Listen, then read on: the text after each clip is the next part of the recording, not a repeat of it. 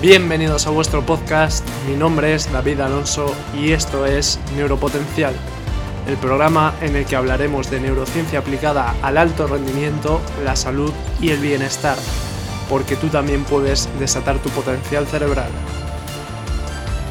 Bienvenido, bienvenida a un nuevo episodio de Neuropotencial. Hoy traemos a una nueva invitada al podcast, hoy traemos una nueva entrevista. Ella es Patricia Murphy Doyle ella es una persona que tiene una gran experiencia em, en el mundo de la empresa y en el mundo de, la consultoría. Antes hacía consultoría a empresas y actualmente se dedica más al coaching ejecutivo, a la formación, a dar conferencias y sobre todo se dedica a ayudar a las personas a potenciar sus habilidades y sus habilidades blandas, algo de lo que hablaremos en el capítulo de hoy. Y, bueno, pues eh, sobre todo es una, una, apasionada de la neurociencia como yo. Y claro, pues cómo no, iba a estar en este podcast. Bienvenida, Patricia. Hola, ¿qué tal, David? Muchas gracias por tu invitación, un placer. Como decía en la presentación, ahora te dedicas mucho más al management, a ayudar a las personas a desarrollar esas habilidades que llamamos habilidades blandas la primera pregunta, para el que no sepa qué son estas habilidades blandas, estas soft skills, es ¿qué son? Claro, son habilidades que lo que nos hacen, digamos, únicos y que nos van a favorecer la empleabilidad. ¿Por qué? Porque tenemos las hard skills o habilidades duras, que son, por ejemplo, lo que aprendemos en la universidad, en el instituto. Eh, si, si soy ingeniero, bueno, lo, que estudio, si tengo que trabajar en una gestoría, lo que aprendo. En cambio, las habilidades blandas tienen que ver con, por ejemplo, la inteligencia emocional, cómo somos, eh, la toma de decisiones, pensamiento crítico, trabajar en equipo, la creatividad. Sí, desde luego que estas habilidades al final lo bueno de potenciarlas es que como son muy transversales y como aplican a todo, absolutamente a todo, dentro de tu vida, pues al final si las entrenas y las mejoras, vas a mejorar en tu trabajo, pero también vas a mejorar con tus amigos, con tu pareja, a la hora de hacer em, amistades, a la hora de conseguir tus propios objetivos, incluso a la hora de gestionar tus emociones, tus estados de ánimo, etc. Entonces yo pienso que, que es un tema muy interesante y bueno, pues es el tema sobre el que Patricia nos va a hablar hoy. ¿Cuál crees tú, Patricia, que serían las habilidades blandas que más se pueden entrenar o las que tú dirías que son más importantes de entrenar? Mira, yo todas son importantes, pero por ejemplo, inteligencia emocional totalmente para relacionarse como tú dices, con uno mismo y también con familia, pareja, amigos para negociar en las empresas. O sea, la inteligencia emocional es saber gestionar las propias emociones y las de los demás. Después, como te digo, toma de decisiones, bueno, que yo estoy especialista en neuroplanning, y también creatividad. La creatividad la tenemos vista como que es nada más para los artistas o pintores, pensamos que es eso. Y no, todos podemos ser creativos. Es más, todos somos creativos, simplemente hay que potenciar esa habilidad. Y después también, por ejemplo, el pensamiento crítico y la flexibilidad cognitiva, que eso nos hace estar mejor para gestionar los cambios, para adaptarnos.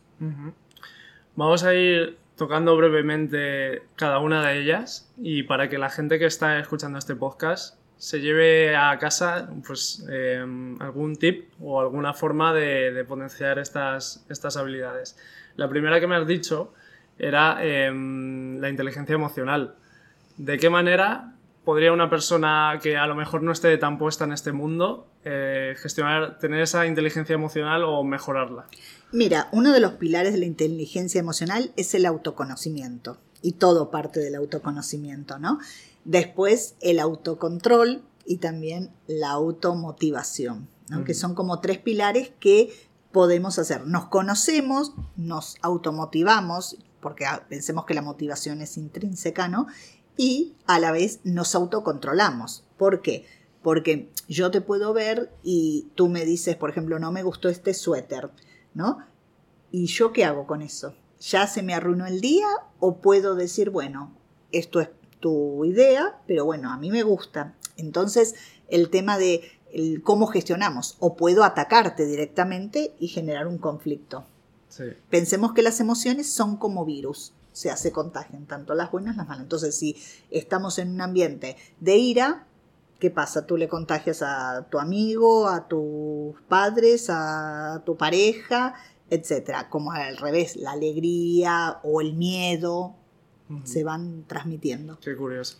No, no- no había pensado en las emociones con el, con el ejemplo este del virus, pero es, es cierto, es cierto. Al final todos conocemos a estas personas que tienen una energía muy alta y cuando estamos con ellas es como que nos vamos más contentos de lo que estábamos antes. Exactamente. sí, y sí. lo contrario, la gente que a veces pues está muy con un estado de ánimo un poco negativo y es como que nos drena un poco esa, esa energía y, y nos induce un poco a, a ese estado. Exactamente, sí, sí, sí.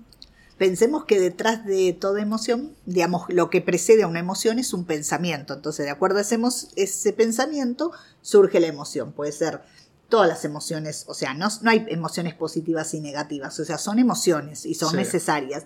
Pero vamos a decir las que las personas le gusta más, que son las, por ahí, la alegría, no, bueno, la sorpresa, como la tristeza, el miedo y todo. Pero son Claro. todas necesarias para nuestra supervivencia. Sí, sí, sí. Y al final lo que tenemos que hacer es, por un lado, identificarlas y por otro lado, saber gestionarlas. Saber eh, interpretar qué es lo que nos dicen, qué mensaje nos están transmitiendo y saber integrarlo. Y yendo a otro de los puntos que has mencionado, eh, uno de los puntos que has mencionado ha sido la, la flexibilidad cognitiva. Me gustaría que desarrollaras este punto un poquito más. Claro, porque ¿qué pasa? Por ejemplo, se descubrió a través de las neurociencias el tema de la plasticidad cerebral, ¿no? O sea, Sí. que, el- que es una característica distintiva del cerebro.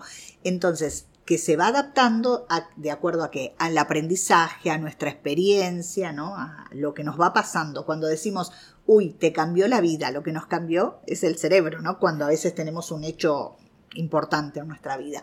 Y la flexibilidad cognitiva, o sea, lo que nos hace ser, flex- o sea, ser flexibles. ¿Por qué? Porque tú dices, me voy al gimnasio y voy a entrenar el cuerpo para estar, no sé, porque quieres correr una maratón o porque quieres estar guapo o quieres estar bien de salud. Sí. Pero ¿qué pasa con el cerebro? Muchas veces no lo cuidamos y no lo entrenamos. Entonces, por ejemplo, el cerebro no le gusta salir de su zona de confort. Y hay veces hacer pequeñas, digamos, cambios de hábitos, ¿no? Como sería cepillarte con los dientes con la mano izquierda, si eres derecho, empezar a pensar los días de en vez del lunes, martes al domingo, decir al revés. Bueno, entonces el, digamos, el cerebro como que se va acomodando, ¿no? Adaptando a nuevos aprendizajes. Igual que aprender, por ejemplo, eh, si yo aprendiera un idioma, por ejemplo, chino, que no aprendí, mi cerebro se tiene que volver, o sea, desacomodar y acomodarse al nuevo. No es lo mismo que si hablara de empresas, de cosas que ya son comunes. Y eso te hacen también que te favorece la toma de decisiones. Sí. De hecho, si hacemos esto, al final lo que estamos haciendo con nuestro cerebro es generar una adaptación, pero una adaptación a la incertidumbre, al cambio, al que no se acomode y se quede quieto en lo conocido, sino que se adapte, pero se adapte a los cambios continuos. Exactamente, exactamente, porque estamos en un momento que los cambios están ocurriendo a la velocidad más que de la luz, ¿no? Por decir este, y, y exponencialmente. Entonces se necesita que nuestro cerebro esté activo y que además se adapte, bueno, como decimos, a estos nuevos cambios, a estos, nuestro, a estos nuevos entornos y además que, bueno, que podemos tomar decisiones en forma rápida y eficiente también, ¿no? Sí. Y además, si, si nos habituamos a introducir variables nuevas y somos nosotros las que lo introducimos en nuestro día a día y en nuestra vida, em, también nos va, yo creo que esto influye de manera positiva a otra de las variables que mencionabas al principio, que es la creatividad. Porque al final, si tú eres una persona muy rutinaria que siempre usas el mismo patrón, vas por el mismo sitio a trabajar, te juntas con la misma gente, ves el mismo tipo de pelis, lees el mismo tipo de libros, vas, va a ser más difícil que seas creativo. Sin embargo, si eres una persona que le gustan los cambios, que le gusta eh, probar todo tipo de experiencias, todo tipo de cosas, eh, que innova en su día a día, pues eh, tu cerebro va a ser mucho más creativo y, y, bueno, pues vas a tener mejores ideas y más frecuentes. Exacto. Entonces, Patricia, me gustaría que nos comentaras cómo podemos entrenar la creatividad.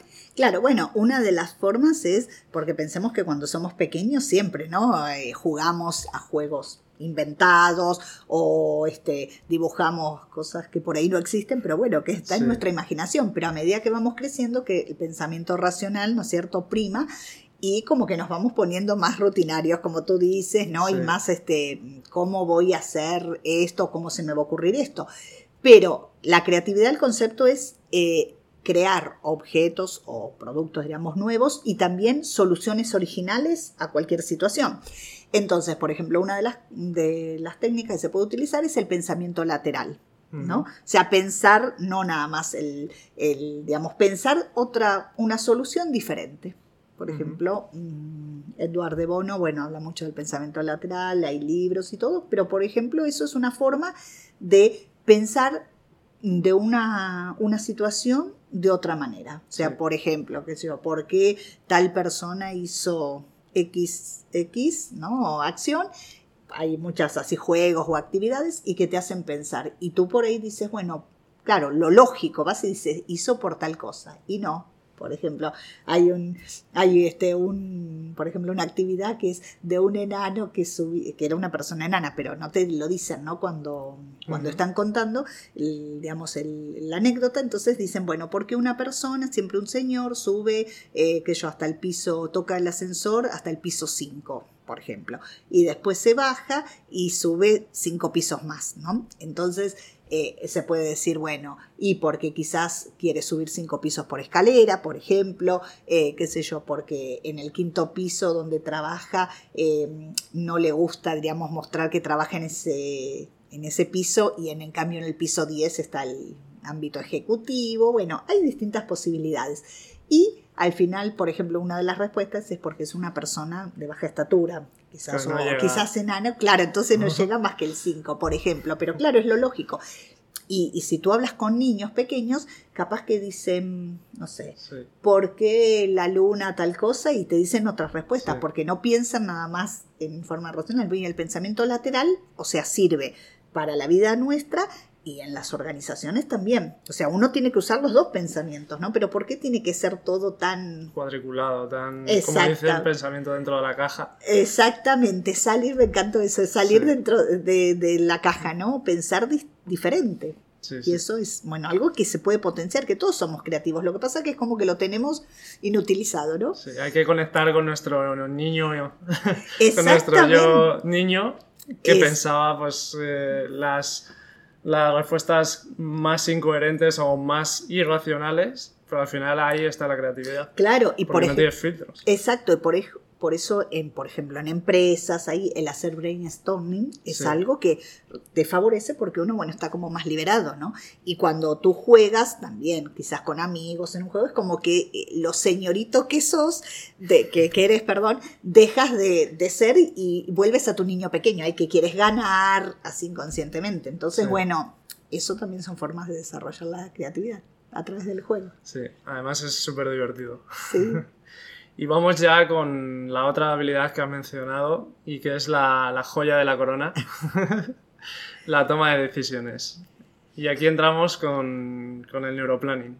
Claro, ¿qué pasa? Hace unos años, diríamos, todo lo que tenía que ver con la toma de decisiones y la planificación estratégica en las empresas o la planificación, era un poquito más eh, bajo condiciones de certidumbre. Si bien había algo de incertidumbre, porque siempre el futuro no es incierto, pero cada vez los escenarios son más inciertos y caóticos. Entonces nos cuesta tomar, eh, tomar decisiones mucho en forma más rápida y cuando no tenemos quizás tanta información. O aunque tengamos mucha información, está la velocidad del cambio que tenemos que tener que entrenado nuestro cerebro. Como yo digo, nuestro cerebro es el protagonista. Entonces, si tenemos entrenado, podemos utilizar el neuroplanning que tiene varias, digamos, técnicas y nos ayudan. Sirve para empresas y bueno, y también lo puede aplicar alguna de las técnicas en uno en la, vida personal, ¿no? Y lo que te hace es que te ayuda, digamos, en la inteligencia, inteligencia de equipos, si es, por ejemplo, en una empresa, ¿sí? Y tiene que ver con toda la, la flexibilidad cognitiva y todo eso, y con esa rapidez Entonces, si tuviéramos que definir el neuroplanning, podríamos decir que es una técnica... una nueva propuesta para la toma de decisiones, ¿no? Sí. Por ejemplo. Que es, es un poco pues coger los conocimientos que nos brinda la neurociencia para hacer una toma de decisiones más efectiva o más eficiente, ¿no? Exacto, o sea, eh, entrenar nuestro cerebro, ¿no? Porque, por ejemplo, por alguna de las técnicas hay que se van a nivel de equipos o, en personas, ¿no? Eh, como haciendo ciertas conexiones neuronales, ¿no? Como pasa en la, digamos, conexiones de ideas paralelo a como las conexiones que se nos van dando en nuestro cerebro. Por eso tenemos que estar activos y todo, y nos permite tomar, eh, digamos, decisiones con la velocidad del cambio. Pero para eso hay que entrenarse el cerebro, ¿no? Sí. ¿Y cómo podríamos hacer ese entrenamiento?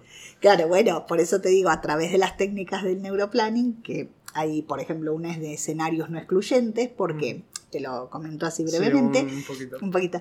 Eh, ¿Por qué? Porque antes se pensaba que em, cuando uno planteaba técnicas de escenarios, explico por ahí para el que no sé, que son distintas situaciones que se pueden dar en un futuro. Entonces, muchos dicen, bueno, tal grado de probabilidad y tal impacto de ocurrencia.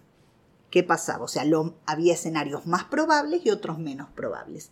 Pero la realidad se dio que quizás los más probables no ocurran nunca y los más improbables sí. Entonces, bueno, uno fue esto, por ejemplo, como decimos, Filomena, ¿no es cierto? En España, en Madrid nunca había pasado, claro. Eh, no, era, no es un lugar que estamos diciendo Canadá, ¿no es cierto? Bueno, eso, eh, lo que pasó el COVID, o sea, fue una situación que realmente a todos superó y así podemos ir mencionando varias, varias. Entonces, con estos escenarios que son más improbables, de qué manera podemos eh, tomar decisiones acertadas o efectivas cuando se nos plantean. Claro, por teniendo, como ya te digo, hay bueno, toda una técnica, ¿no? Que uno lo, lo, que hace es tiene en cuenta tanto los improbables como los, los probables, pero más que todo teniendo en cuenta los improbables también, ¿no? O sea, yo te lo habré, te lo habré así, pero quiero decir que bueno, es todo un trabajo. es un trabajo de análisis, de todo, de, y que uno lo puede hacer en su vida personal y si no, empresas, ¿no? Lo que pasa que hay empresas que recién están modificando quizás lo que tiene que ver la toma de decisiones. Y mismo pasa en las, con las personas también, ¿no? Que hay personas que están un poquito estructuradas. Decían, hago siempre esto, pero el, digamos, el mundo actual nos está demostrando que si hacemos siempre lo mismo, vamos a tener siempre el mismo resultado y el mundo está cambiando. Sí. Bueno, con tu experiencia en empresas y trabajando con personas, pues habrá, tendrás mucho background, muchas referencias y te quería preguntar, después de toda esta experiencia y de este trabajo, ¿qué problemas identificas o qué situaciones de mejora identificas en las personas en cuanto a sus habilidades o, qué, qué es lo que la mayoría de las personas necesitamos mejorar? Mm, yo creo que eh, en gran parte ¿no? de, así de, las personas hay como un temor hacia todo lo que tiene que ver con las nuevas tecnologías y la inteligencia artificial, ¿no? Como que los robots nos van a quitar trabajo. Yo, mi, en particular, opino que lo que nos van a hacer es facilitar la vida, pero para eso tenemos que estar preparados. Y como digo, la inteligencia emocional, o sea, no la tienen los robots, eh, el manejar la empatía es algo que tenemos que, que, aprender, ¿no? La comunicación, los problemas que pasan en nuestra vida personal, llámese familia, pareja, amigos, empresas, es problemas de comunicación. Mm. Entonces, por ejemplo, la neurocomunicación también tiene en cuenta ciertos filtros cuando uno habla, cuando uno negocia, ¿no? Mm. Y bueno, yo creo que las personas, o sea, esas habilidades blandas, por lo menos de toma de decisiones con la velocidad del cambio, inteligencia emocional, que antes en las empresas lo pedían nada más para los mandos altos y hoy hasta en muchas escuelas se está tratando de, enseñar un equipo de vendedores también y para ser un poquito más felices porque nuestro cerebro, sabes tú que te dedicas a las neurociencias, no está preparado para ser feliz. Claro, está constantemente identificando peligros y amenazas. Exactamente, nuestro cerebro reptiliano está para la supervivencia. Sí. Está bien el, pensar que al final no hay que temer a, la tecnología, no hay que temer a, pues a estos cambios tecnológicos, sino que hay que centrarnos en hacernos buenos en aquello que, que la tecnología no puede hacer. ¿Y qué es eso que nos diferencia? Las, las soft skills, las habilidades blandas, que tú comentas, empatía, creatividad, todo esto. Si nos hacemos realmente buenos y especialistas en esto, no tenemos que temer porque nos vaya a faltar trabajo, no tenemos que temer por nada, porque una persona con buenas habilidades blandas va a ser muy demandada en el entorno laboral. Entonces, em, creo que es muy importante que cojamos las riendas de, de, esas habilidades y de esa responsabilidad que tenemos como personas de, de, entrenar, de mejorar nosotros mismos y eso al final se va a ver recompensado, como decía al principio del podcast, tanto en nuestra vida profesional como en nuestra vida personal. Entonces, em, me parece un tema muy interesante. Y hablando de coger las riendas de nuestras soft skills, yo os voy a contar cómo conocí a Patricia. Y la conocí en un evento en el que presentaba pues un, un servicio que tenía ella que se llamaba Coge el timón de tu vida. Y os voy a contar en qué consistía porque es que a mí personalmente me encantó. Un team building, exacto. un team building. Se trataba de un team building en un, en un yate, ¿no? Sí, sí, en, un, en un barco, sí, sí, En un barco y era pues un, creo que eran dos días, ¿no, Patricia? Dos días y después también había la opción para una, exacto, para algunas personas. Entonces me, me pareció una idea fantástica porque imagínate, haces, unas, haces team building, mejoras tus habilidades blandas, a la vez que vas en un barco por el Mediterráneo. Entonces, claro, el cerebro está receptivo porque se lo está pasando bien, está disfrutando y al final va a ser todo mucho más memorable. Entonces, la parte de, enseñanza y de aprendizaje va a calar mucho más porque, como digo, está en un entorno que estás disfrutando, que estás em, haciendo algo distinto, tu cerebro está pasándoselo en grande, entonces es mucho más memorable y mucho más atractivo de cara al cerebro. Entonces me pareció una idea fantástica y, me gustaría, Patricia, que, bueno, que la contaras tú un poco, eh, porque creo que que vas a volverla a hacer el próximo año y me gustaría que contases en qué consiste y bueno, cómo era un poco la experiencia.